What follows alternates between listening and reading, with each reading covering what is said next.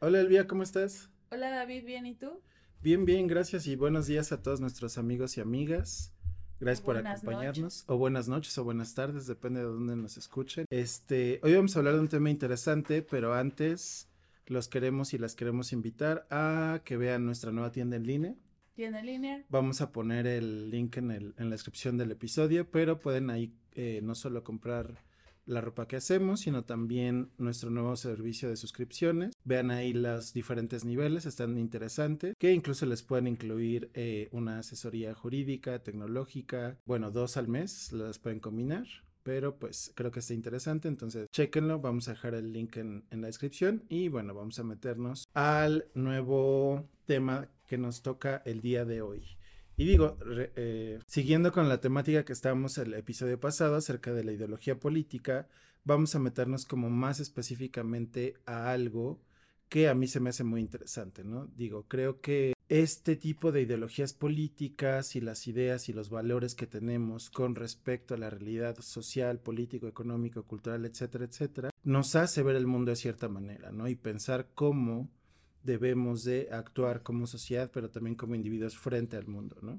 Entonces, digamos, creo que cada uno de estos tipos de ideologías o de valores cambia mucho la manera en la que vamos a concebir al mundo y, digamos, a esto le podríamos llamar sesgos, ¿no? Como sesgos políticos o ideológicos y, digamos, refiriéndonos a sesgos no como algo negativo, sino como, no sé, creo que a muchos en ciencias sociales nos gusta poner la metáfora de, son como unos lentes, ¿no? Que te permiten ver al mundo de maneras diferentes y todos usamos lentes diferentes de acuerdo a nuestras eh, posturas políticas e ideológicas. Entonces, eh, digamos, hoy vamos a hablar de, este tipo de sesgos, qué, qué es lo que nos implica, cómo nos hace ver el mundo de maneras diferentes, pero también pues... Eh, digamos, creo que es, interesante la temática de pensar en si, por ejemplo, ha habido mucho debate en torno, um, eh, más en términos filosóficos, por ejemplo, de si existe una realidad objetiva o no. Porque, digamos, creo que precisamente, y no estamos hablando solo de ciencia, sino estamos hablando de la realidad política y social, porque, digamos, eh, por ejemplo, en temáticas muy controversiales donde hay posturas muy diferentes, como el aborto o los derechos de la comunidad LGBTQ, etcétera, etcétera, este, pues hay posturas muy diferentes que vienen precisamente de estos sesgos y creo que ahí precisamente se hace mucho más difícil hablar de lo que podría ser una realidad objetiva o algo así, ¿no? Sí, creo que, o sea, el reconocimiento de este sesgo o estos lentes, creo que puede ser más amigable, amigable visualizarlo en términos de lentes, porque precisamente sesgo ya es una palabra que tiene como cierto peso en esta vida, ¿no? O sea, como que todo el mundo quiere ser objetivo y todo el mundo quiere este, ser neutro, ¿no? Como mediar y así bueno, no sé si todo el mundo, pero digamos que siento que ya la, palabra sesgo tiene una cierta connotación que hace que la gente se ponga a la defensiva cuando le dices, es que tienes un sesgo, ¿no? Entonces, este, creo que es importante como justo primero reconocer que cuando hablamos de, de, de estos lentes con los que miramos el mundo, pues no necesariamente es algo malo, ¿no? O sea, es algo nada más que es y que determina ciertas eh, valoraciones que haces sobre cómo se deben de hacer las cosas, quién las debe de hacer, ¿no? Un poco podríamos poner el ejemplo de lo que hemos discutido ya de qué tanto debe intervenir el Estado o no en ciertos temas, ¿no? Por ejemplo, y como hemos visto, tú tienes unos ciertos valores, yo tengo otros, y en esa discusión de una pregunta muy sencilla, que podría ser muy sencilla para algunos de pues sí o no, pues nosotros ponemos como esos diferentes matices con base en esas valoraciones, ¿no? Sí, exacto, totalmente. Hay como diferentes maneras en las que vamos acercándonos a, esas respuestas, ¿no? Y esto es importante precisamente porque creo que en los últimos años, por ejemplo, cuando hablamos de polarización, precisamente hablamos de cómo estos diferentes lentes cada vez se van alejando más unos de otros, ¿no? Es decir, ya no hablemos ni siquiera de derecha ni de izquierda, sino como empezamos a hablar al final de nuestro último episodio de cómo eh, la aplicación práctica de esos valores o ideas que tenemos sobre el mundo nos van a llevar a respuestas diferentes de cómo actuar sobre ciertos problemas Entonces, eh, cada vez ese tipo de lentes se van alejando más y más y más unos entre otros, ¿no? Entonces, creo que eso es un problema porque precisamente, por ejemplo, si piensas en algún problema muy específico social o político, como esto que decías, ¿no? El, tema del Estado, pero por ejemplo yo podría poner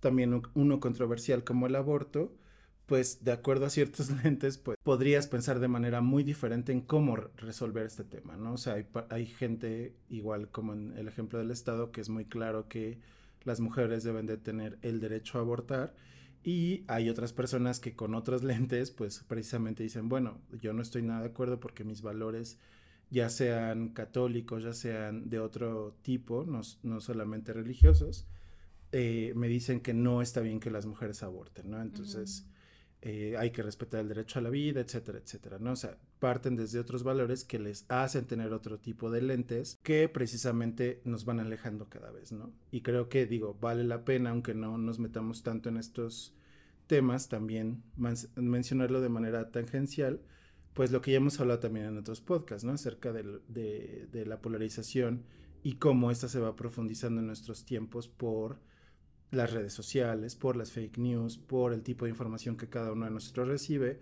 porque al final, precisamente, o sea, los algoritmos, como ya hemos hablado, pues están hechos para que esos lentes solo reciban cierto tipo de información, ¿no? Entonces, esos algoritmos de las redes sociales refuerzan tus lentes, no, no, no te permiten entrar a una, a una vista diferente, ¿no? Sino que te da la misma perspectiva. Y que creo que esto que dices es muy importante porque mientras te escuchaba, me venía a la mente mucho esta frase de, ¿y entonces qué es lo correcto, ¿no?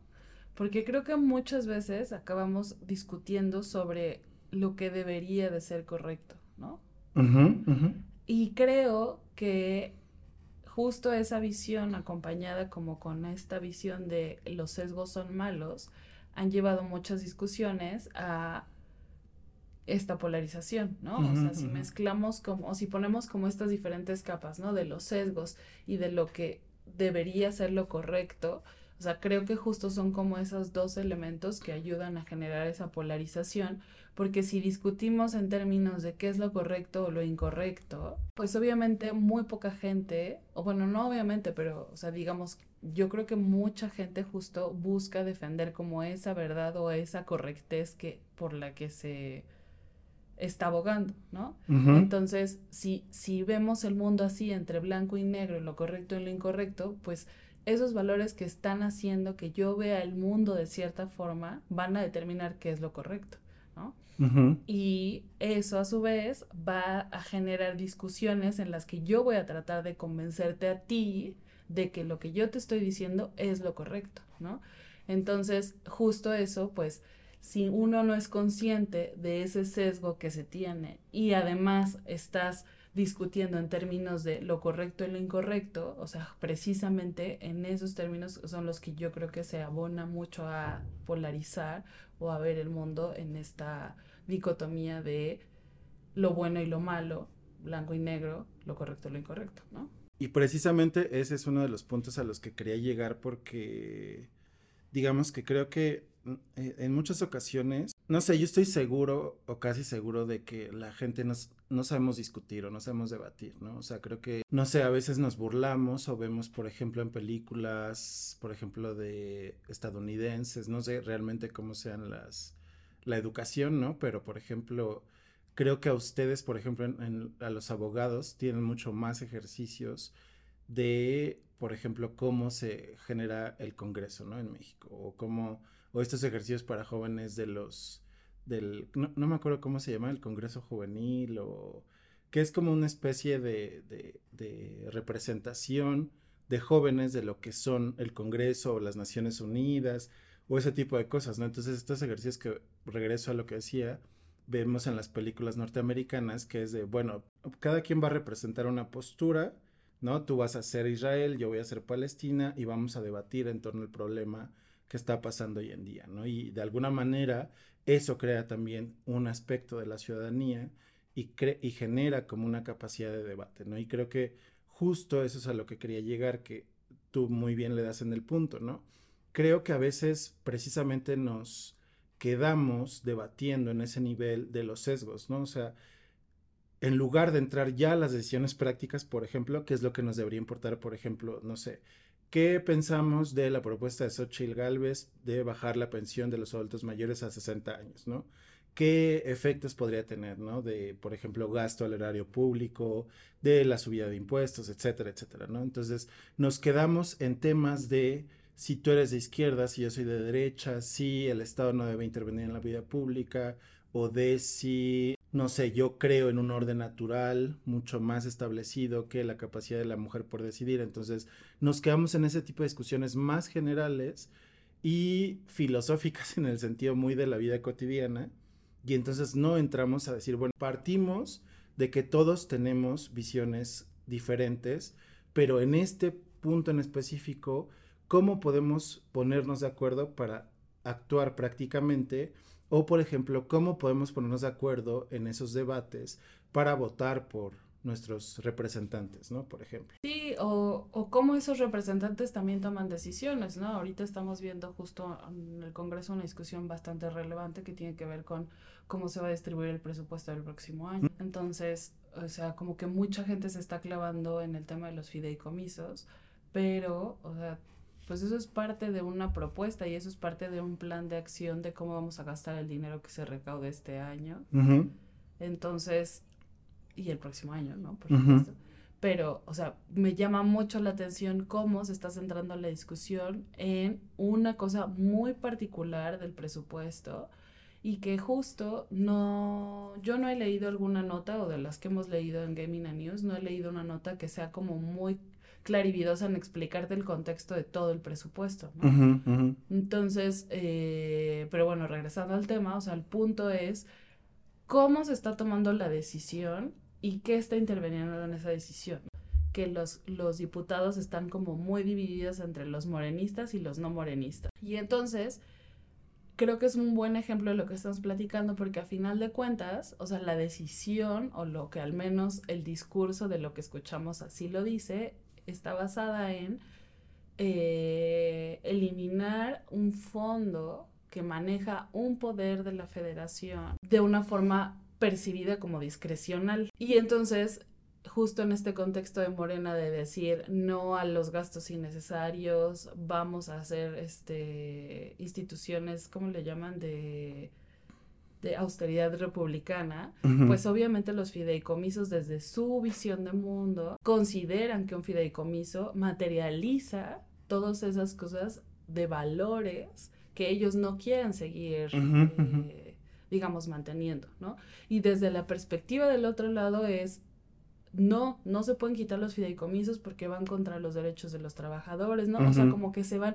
Y siento que justo es un buen ejemplo porque justo como están haciendo diferentes valoraciones de la misma cosa, están teniendo un diálogo en el mismo sentido. Y como tú dices, a final de cuentas, eso se va a ver trasladado en si Morena tiene una mayoría, se va a tomar la decisión como Morena quiere. y, si el, y si la oposición tiene una mayoría, se va a tomar con base en la oposición, ¿no? Entonces, a final de cuentas, ni siquiera está habiendo un diálogo y una negociación de decir, bueno, ¿qué nos conviene desde las dos posturas a, México como país, ¿no? Se están viendo los valores de cada uno y a final de cuentas creo que luego no es tan claro o bueno, se nos olvida que justo votamos por representantes por esa noción de que van a ir a trasladar al Congreso lo que esas personas quieren, ¿no? O sea, si cuando tú eliges a un diputado o a un senador, justo vas a elegir a esa persona que va a ir a abogar por tus intereses. Entonces, ¿qué pasa si no eliges a alguien o no votas por alguien que es acorde a esos principios y a esos valores que te interesa defender. Sí, exacto. Y por eso creo que, digo, puede ser algo un, tanto controvertido, pero, o, sea, creo que esa es una de las grandes fallas del sistema democrático, ¿no? Que asume, y ya lo, ya lo había mencionado en algún otro momento, creo que en algún diván sociológico, que está asumiendo el actuar de ciudadanos informados y participativos dentro de la vida política, ¿no? Entonces, por ejemplo, cuando tú piensas que los ciudadanos y las ciudadanas están tan lejos de la política que no sabemos cómo se están tomando esas decisiones, cómo podemos intervenir más, cómo nos metemos más en la vida política y pública del país, pues digamos, son decisiones que se toman sin nosotros, ¿no? O sea, pero, y no porque la política en práctica esté alejada de nosotros, sino porque no nos involucramos, por ejemplo, ahorita que está el proceso electoral, en conocer a quiénes son los candidatos para diputados de mi distrito, quiénes son los candidatos para el alcalde de la Ciudad de México, para las alcaldías, para la presidencia, o sea, quiénes son precisamente qué valores de estos representan que son acordes a los míos, ¿no? Como decíamos en el podcast pasado, si la bandera de Xochitl Gálvez es soy anti 4T y Claudia Sheinbaum es soy la continuidad, pues a mí no me dice mucho como ciudadano, ¿no? Entonces, como en ciertas cosas, ya cuando empieza el, el, periodo pre campañas, eh, de campaña electoral, perdón, precisamente ahorita estamos viendo como toda esa discusión en torno a, bueno, ahorita no puedes hablar de tu programa de gobierno, ¿no? Vamos a empezar a conocerlos ya cuando sea el momento de conocerlos porque precisamente ahorita no podemos estar, eh, bueno, ellos no pueden estar hablando de esas cosas, ¿no? Pero entonces a lo que iba es que eh, justo como no nos informamos y no nos involucramos como ciudadanos y ciudadanas de ciertas maneras, por ejemplo, precisamente para ver qué políticos más o menos representan mi punto de vista sobre el mundo, sobre ciertas decisiones políticas ya muy prácticas, ¿no? Es decir, qué piensa acerca de las pensiones, qué piensan acerca de la seguridad social, qué piensan acerca del tránsito, qué piensan acerca y cosas que son muy cotidianas para nosotros, ¿no? Porque al final de cuentas, pues, cómo te va a afectar cómo manejan, por ejemplo, la inflación, ¿no? O cómo manejan el gasto público, ¿no? O sea, son temas muy macro que a veces están muy fuera de nuestras capacidades, ¿no? O cómo nos acercamos a medios informativos que nos expliquen esto de una manera mucho más fácil y aterrizada, ¿no? Para tomar mejor esas decisiones. Entonces, pues creo que precisamente, pues habría que hacer un ejercicio de, eh, y que es, o sea, no voy a decir, sí, nosotros es lo que estamos haciendo, pero de alguna manera es uno de nuestros objetivos, ¿no? Como acercarnos más entre todos y todas a la información y entender qué está pasando en ciertas temáticas y poder ser más cercanos a ese ámbito de lo político y decir, bueno, como ciudadanos, ¿cómo podemos empezar a pensar en cómo ciertos representantes, valga la redundancia, representan o no ciertos puntos de vista que tengo acerca de la vida político y social? Como decías en el episodio pasado, pues si Verástegui tiene como un discurso tan práctico o tan eh, específico en torno a ciertas cosas que son muy controvertidas, pues esa parte, por ejemplo, de a lo mejor la derecha o partes más conservadoras, pues van a pensar, bueno, sus visiones, su visión del mundo se alinea mucho más a lo que yo pienso acerca de los derechos LGBTQ, etcétera, las metas del desarrollo sostenible, eh, del medio ambiente, etcétera, etcétera, ¿no? Porque pues al final, si tú piensas que un político o política se alinea más pues creo que precisamente es ahí donde deberíamos de involucrarnos más, informarnos más y acercar la política a otros ciudadanos, ¿no? Porque creo que precisamente como se quedan las discusiones en estos sesgos de soy 4T o soy anti 4T, pues no alcanzamos a llegar a las decisiones que realmente importan, ¿no? Sí, y que, o sea, como tú dices, ¿no? A final de cuentas, no solo juega el qué tan cercanos a mis valores está esta persona que me va a representar, sino también cómo juega la calidad de la información que tengo acceso, ¿no? Porque también creo que eso tiene que ver con esos diferentes sesgos, ¿no? Y cómo valoras qué información socializas y qué información no. O sea, eh, creo que los dos hemos estado en trabajos en lo que es muy claro que cuando sueltas información, cómo la sueltas y cómo lo dices, modifica mucho el resultado de aceptación o no de una propuesta, ¿no? Como bien dices, o sea, no solo es el reconocer que tienes unos, un cierto tipo de o un conjunto de valores, sino también reconocer que esos valores van a modificar la decisión de cómo divulgas y en qué momento la información. Entonces también creo que eso es como, como muy relevante de considerar y puede ser confuso, ¿no? O sea, no solo es como esta noción abstracta de yo en ciudadano en general, cómo tengo acceso a la información, sino ya más concretamente justo, o sea, poniéndolo de la otra cara de la moneda, es decir cómo, cómo todas esas autoridades y cómo todos esos representantes me informan a mí de las cosas. Y eso, cómo me informan, va a depender mucho precisamente de esos diferentes valores, ¿no? porque habrá quien diga, no, para mí es muy importante la transparencia y estarán muy pendientes de estar informando todas sus actividades, ¿no? Pero pues precisamente el tema de las mañaneras, por ejemplo, se me, se me viene a la mente como un buen ejemplo de rendición de cuentas. Sí, claro. O sea, en realidad es un ejercicio de rendición de cuentas o es un ejercicio para mantener la presencia de cierto, eh, voy a decirlo con muchas pinzas, pero de, cierto, de cierta justificación de por qué se hacen las cosas por los valores que se tienen dentro de la 4T, ¿no? O sea, digamos con una versión más institucional de rendir cuentas o versus a una versión un poco más de transmisión ideológica de opinión. Sí, que además el presidente ha dicho tal cual, ¿no? O sea, esta es la única información que necesitan, o sea, esta, esta es la, única fuente de información oficial que necesitan para eh, lo relacionado con la sociedad y el gobierno en México, ¿no? Que precisamente es muy fuerte, es decir, bueno, si confiamos todos en un poder, eh, que nos va a brindar información objetiva, pues no, no, no es cierto, ¿no? Entonces, y que eso también es muy interesante, ¿no? Porque también hemos visto cómo los medios de comunicación, no todos, obviamente, pero muchos sí se han eh, precisamente encerrado en este debate, soy 4T o soy anti 4T, ¿no? O sea, y hablo más de uh, opinionólogos o, o periodistas bastante famosos y muy grandes, ya incluso youtubers, ¿no? Este, que precisamente se meten en esta discusión que yo creo que a veces es muy poco productiva de eh, el chiste es criticar a la 4T, ¿no? Porque además también te da un buen de vistas y de clics y esas cosas. Y, o sea, creo que en este, no sé, bueno, no, yo creo que sí, todavía en el 2023, si quieren hacer mucho contenido anti-4T van a ganar muchas, muchos clics y, vistas, eh, pero precisamente creo que eso tampoco abona la discusión, ¿no? O sea, no abona tampoco solo tener ese tipo de comentarios anti-4T, no porque yo apoye al presidente ni, ni al partido, pero precisamente porque no nos deja desenmarañar o desentrañar como las cosas más específicas que realmente importan, ¿no?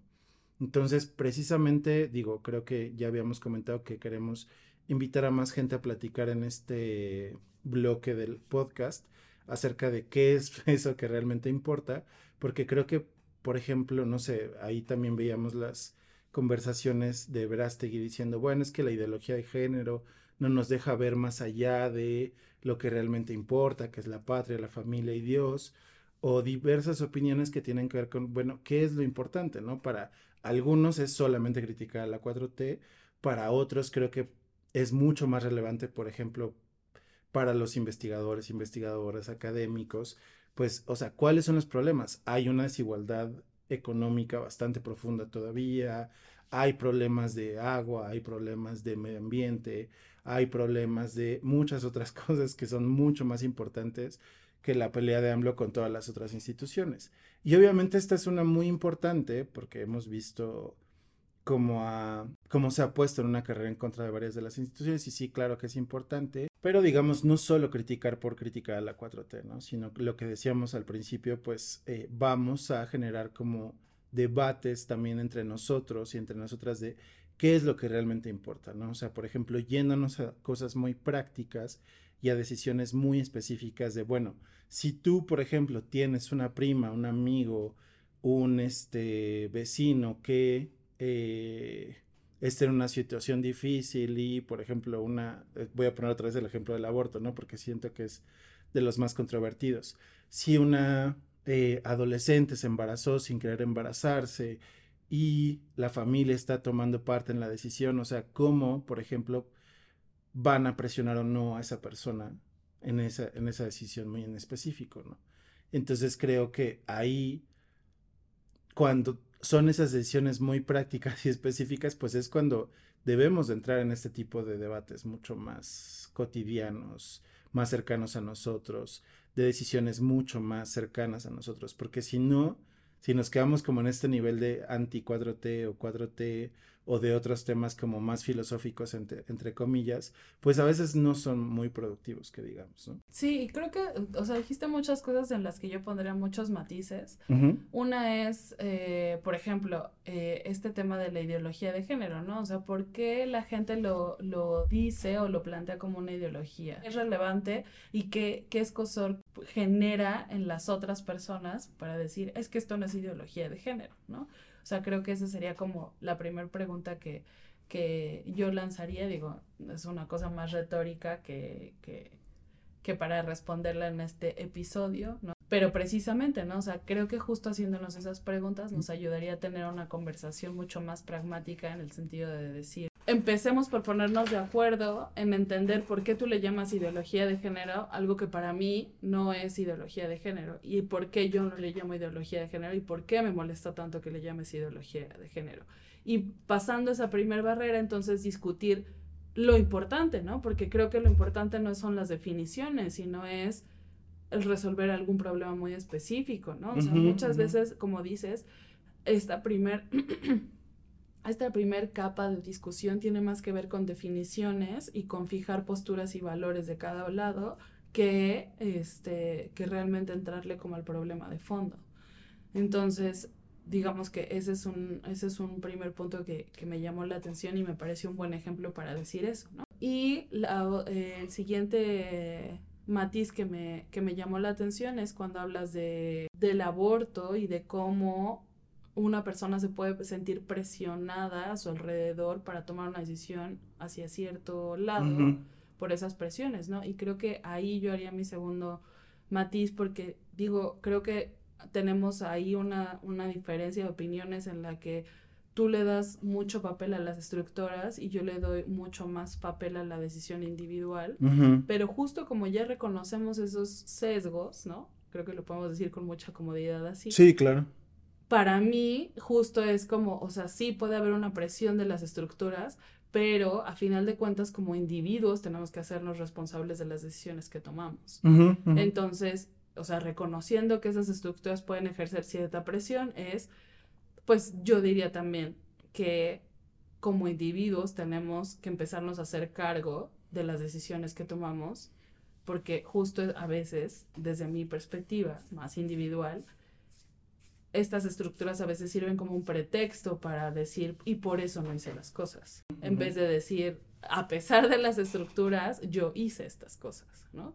Que creo que es un poco el recurso que utiliza Xochil Galvez de eh, decir, a pesar de que toda la presión de las estructuras estaba en mi contra, yo salí adelante. Y que para mí es muy fácil reconocerlo de esa forma por ese sesgo que yo tengo de, de valoración de cómo veo la vida, de que el individuo tiene un papel mucho más importante de lo que nos gusta pensar, ¿no? Y finalmente, o sea, también reconocer que eh, justo esos valores van a hacer que esas presiones que, en las que queremos influir en las demás personas vayan de cierta forma, ¿no? O sea, decías, eh, una persona se puede sentir presionada por la opinión de otras personas para hacer X o Y cosa, ¿no? Entonces, esas personas van a tener una visión de mundo con unos valores muy determinados que podemos o no compartir, pero que van a tratar de influenciar como en esa, en esa decisión. Y a eso nos referimos con presiones, ¿no? y creo que es importante puntualizar a qué nos referimos con presiones, porque no es como esta noción de algo abstracto de hay algo allá afuera que no soy yo que me está haciendo sentir mal por no hacer A o por hacer B, ¿no? Y que ese, esa cosa que podría ser como muy eh, intangible, yo no sé si tú lo compartes, pero yo me refiero justamente, o esa presión a la que nos referimos es a eso, es qué sentimiento nos genera ese choque de valores del yo quiero hacer esto, pero la gente me está diciendo que tengo que hacer lo contrario sí. Sí, por supuesto. O sea, yo creo que, como dices, o sea, digo, en un nivel más tal vez individual estoy de acuerdo en que pues hay que hacernos cargo de nuestras decisiones individuales. Pero por otro lado, esto último que dices eh, me parece importante porque pues precisamente, no sé, además creo que vivimos haciendo un paréntesis en una época en la que a la gente, no sé, No sé si a ti te ha pasado, pero a muchas personas se les hace muy fácil darte consejos sobre qué hacer en la vida, ¿no?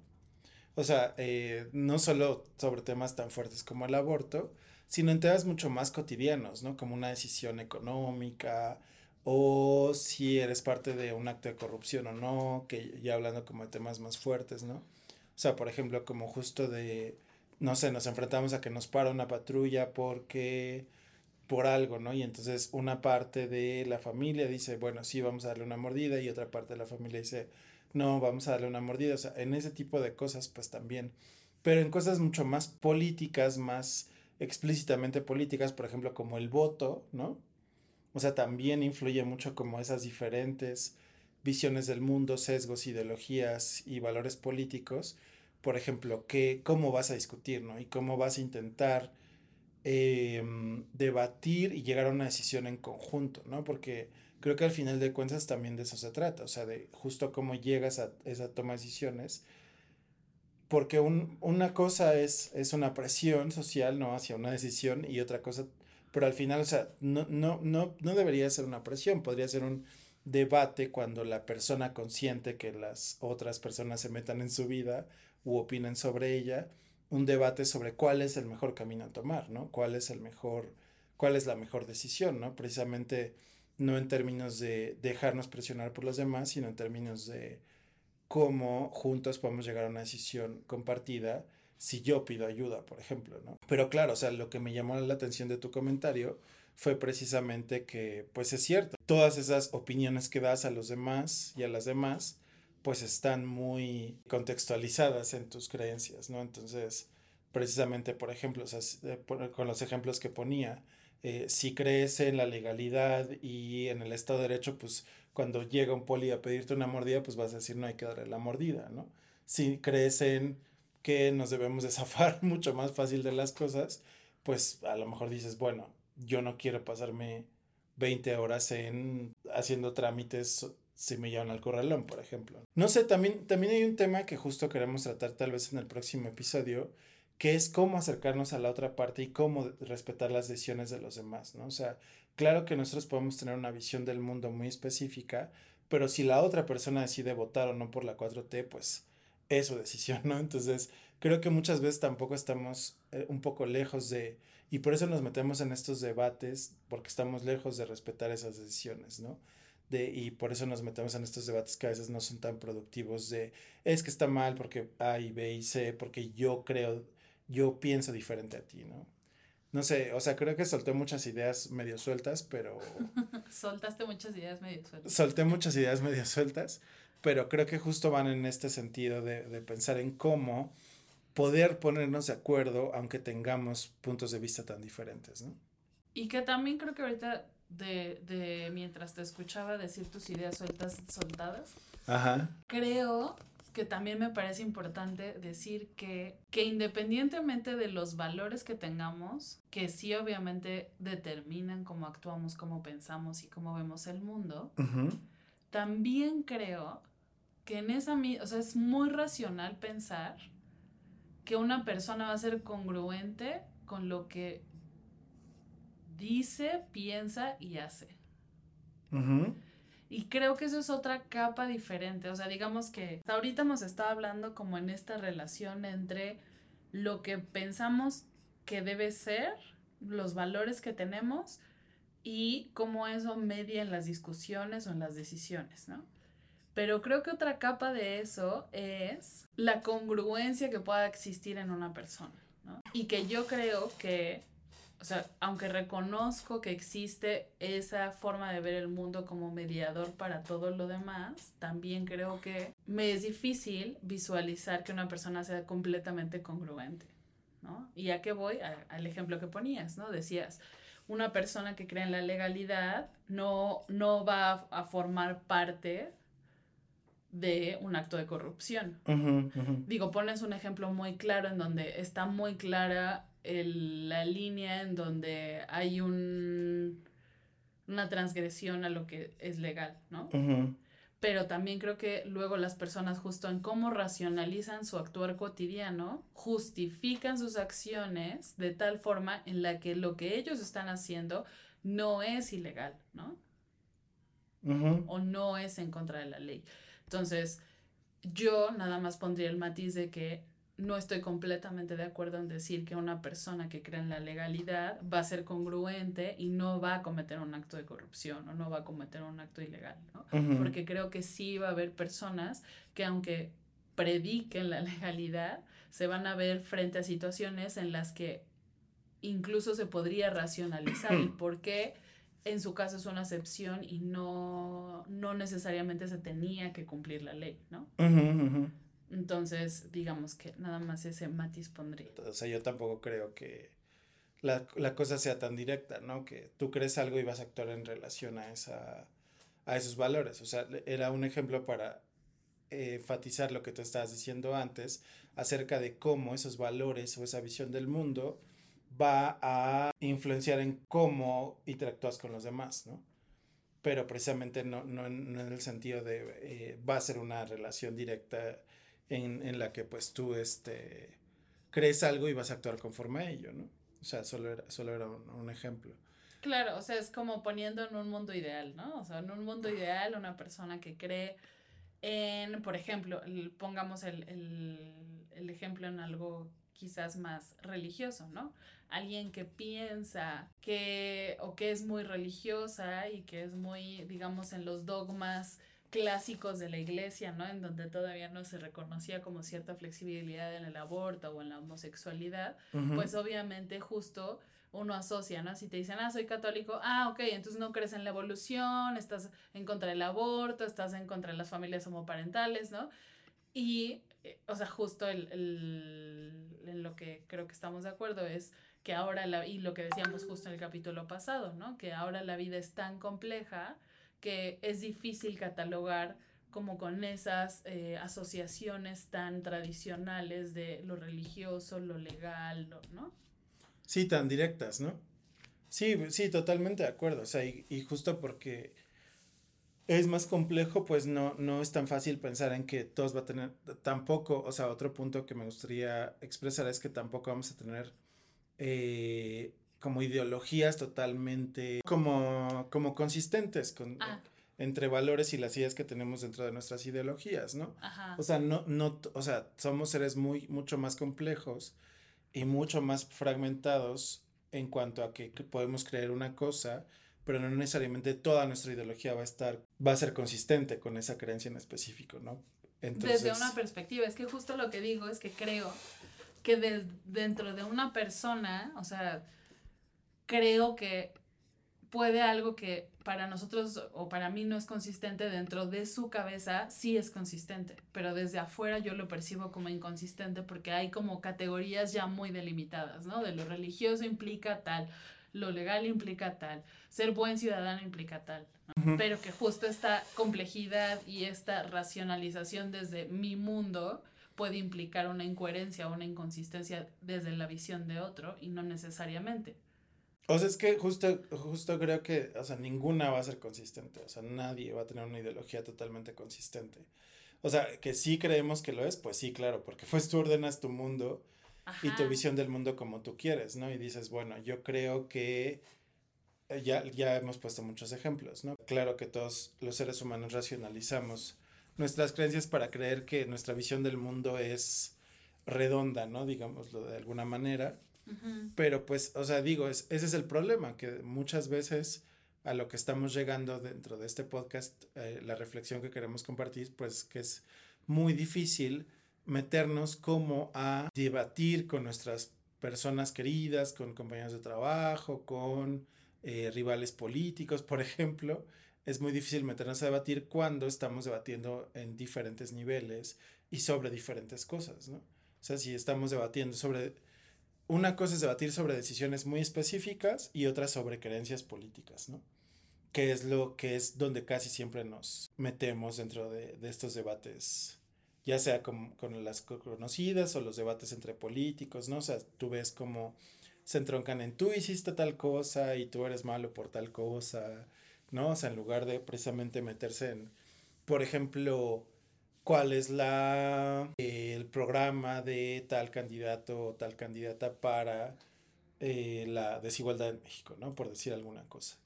Entonces, pues eh, es interesante porque precisamente se queda en lo ideológico y no entran en cómo van a traspasar esa ideología y esos valores políticos a ciertas políticas públicas, ¿no? Por ejemplo. Sí, sí, de acuerdo. Pero sí, o sea, creo que, digamos, de alguna manera un poco ese era el punto de este episodio, como platicar acerca de los valores, de los sesgos y cómo no ver a estos sesgos como desde un punto de vista negativo, sino como esos lentes que nos permiten y que nos hacen ver la realidad de diferentes maneras, ¿no? Entonces, eh, pues digo, los invito y las invito a que tengamos este tipo de reflexiones, que precisamente nos pongamos a debatir no en términos de si tú eres de derecha, yo soy de izquierda, si, si tú crees algo que yo no creo y está mal, sino meternos a discutir en decisiones muy específicas que tienen que ver con cuestiones prácticas, ¿no? Es decir... Decisiones son cosas muy concretas, ¿no? O sea, no siempre se trata sobre decisiones, sino puede ser como un tema en general, ¿no? O un problema a solucionar.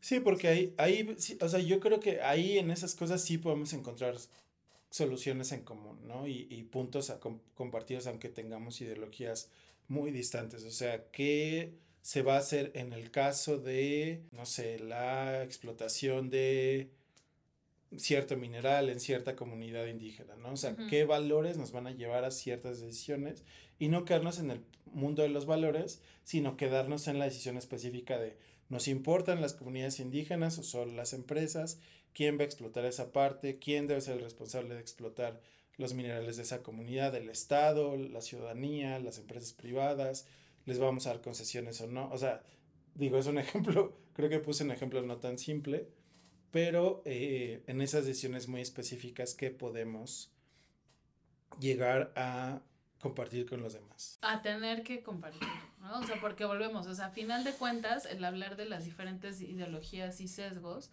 o sea, tiene sentido en el contexto en el que vivimos en un país en donde no todos piensan como yo, ¿no? Y hay momentos en los que te encuentras con esas personas en espacios ya sea de trabajo o en la vida política y tienes que llegar como a un punto de encuentro porque si no, no puedes generar diálogo, no puedes construir soluciones, ¿no? Simplemente vas a estar hablando como, como en, eh, en temas o, niveles distintos, ¿no? Como ya lo hemos estado puntualizando, no solo en este, sino en otras ediciones.